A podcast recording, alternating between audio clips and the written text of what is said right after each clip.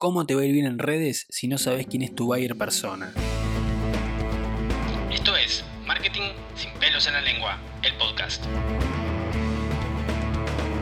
Bienvenido marketinero, bienvenido emprendedor, soy Chino Mora de Impacto Marketing Academy. Es hora de hablar claro, es hora de hacer que las cosas pasen.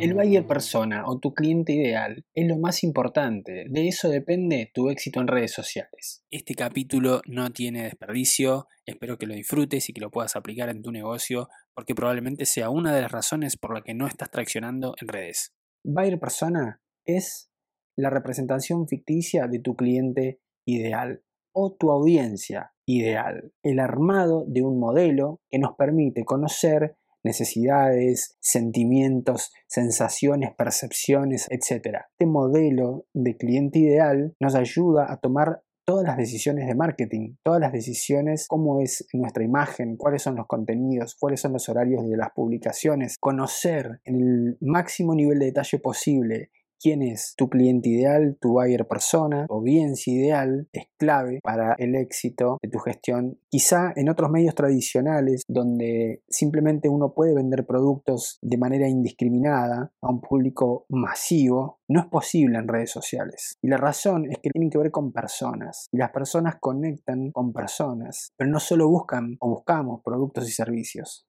buscamos otro tipo de relacionamiento. El que busca un producto o servicio va al marketplace, va a Mercado Libre, eBay, Amazon, va a comprar. Pero si estoy en redes no busco comprar solamente.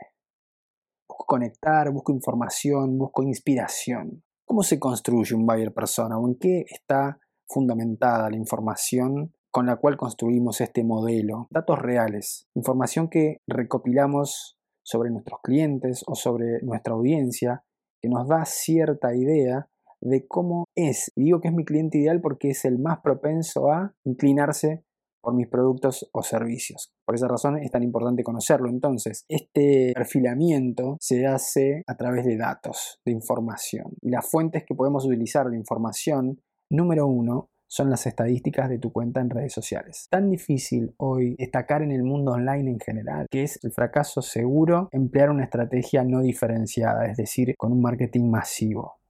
Entonces, si yo puntualizo en un tipo específico de clientes más acotado, entonces yo puedo personalizar mis mensajes y mi oferta, mi propuesta de valor de una mejor manera. Otra de las fuentes de información para determinar este buyer persona es tu base de datos de clientes actuales. ¿Cuáles son sus características? ¿Dónde viven?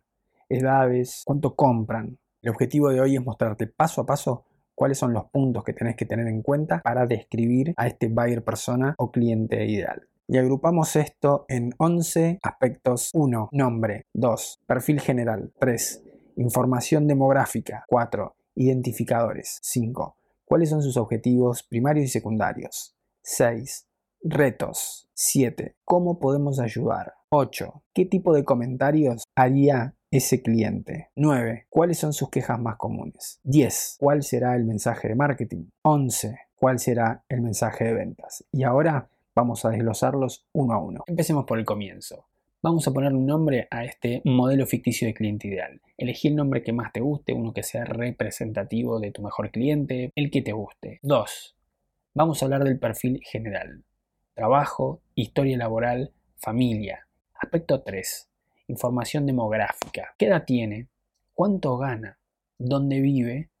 ¿Y qué sexo es? El aspecto 4 hablamos de los identificadores de su personalidad. Tranquila, se exacerba fácilmente. ¿Cómo es su personalidad? ¿Y cómo es su tipo de comunicación? ¿Qué medio prefiere? ¿Prefiere redes, email, teléfono, WhatsApp?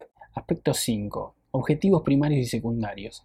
Bueno, acá tenemos que pensar en cuáles son sus anhelos que tienen que ver con la solución que nosotros ofrecemos con nuestro producto o servicio. Por ejemplo, si vendemos un software de recursos humanos, entonces podemos pensar que nuestro buyer persona es gerente del departamento y que su objetivo primario es que sus empleados estén felices y que su nivel de rotación no sea muy alto. Y su objetivo secundario puede ser que desee proveer información relevante en cuanto al personal para otros departamentos. Entonces, si yo soy una empresa de software, esos objetivos que tiene coinciden con lo que yo voy a ofrecer, con esa solución que propongo.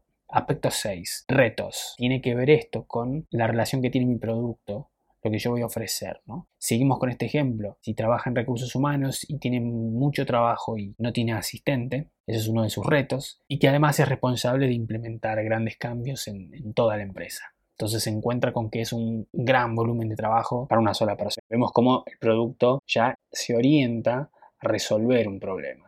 Aspecto 7. ¿Cómo podemos ayudar? Tiene que ver con que nuestro buyer persona cumpla con sus objetivos y que pueda superar además sus retos. Entonces traducimos en un beneficio concreto. En el ejemplo, la respuesta sería facilitar y centralizar la administración de la información de sus empleados y además integración de este software con los sistemas de otros departamentos. Aspecto 8. Comentarios comentarios reales que podría ser nuestro buyer persona. Un ejemplo de esto podría ser, bueno, es muy difícil instalar un nuevo software en la empresa porque no tengo tiempo para aprenderlo, no tengo tiempo para capacitar a los empleados. Las integraciones de sistemas son difíciles. Por se trata de escribir un comentario que nuestro buyer persona haría normalmente. El aspecto 9 es similar al aspecto 8, pero hablamos de quejas comunes las quejas refiriéndonos a lo que hace que no compren nuestro producto o servicio. Como por ejemplo, me preocupa perder información al pasarme un nuevo sistema. No quiero capacitar a toda la compañía. Aspecto 10. Mensaje de marketing. Todos los pasos que vimos anteriormente son aprovecharlos en estos dos puntos siguientes. El primero de ellos es el mensaje de marketing. ¿Cómo describirías la solución de tu empresa a este buyer persona? En este caso, como ejemplo, cito Administración integrada de bases de datos de recursos humanos. Y aspecto 11, mensaje de ventas. ¿Cómo venderías la solución a tu buyer persona? Y un ejemplo de speech de ventas sería el siguiente. Te ofrecemos una base de datos intuitiva que se integra con tu sistema actual y otras plataformas. Te ofrecemos capacitación gratuita, ilimitada y capacitación de tus empleados. Estos son los pasos para crear tu propio buyer persona. Y si te quedaste hasta el final, hay un premio para vos. Preparamos una plantilla lista para usar con estos pasos para que puedas crear tu propio buyer persona y así puntualizar muchísimo más tus mensajes de marketing, tus mensajes de venta y tus contenidos para las redes sociales. Envíanos un mail a social.impactomarketing.online. Gracias por escuchar. Te gustó el programa, suscríbete para no perderte ningún episodio. Me encontrás como marketing.mora en Instagram. Te espero cada semana en Marketing sin pelos en la lengua, el podcast. Es hora de hablar claro, es hora de hacer que las cosas pasen.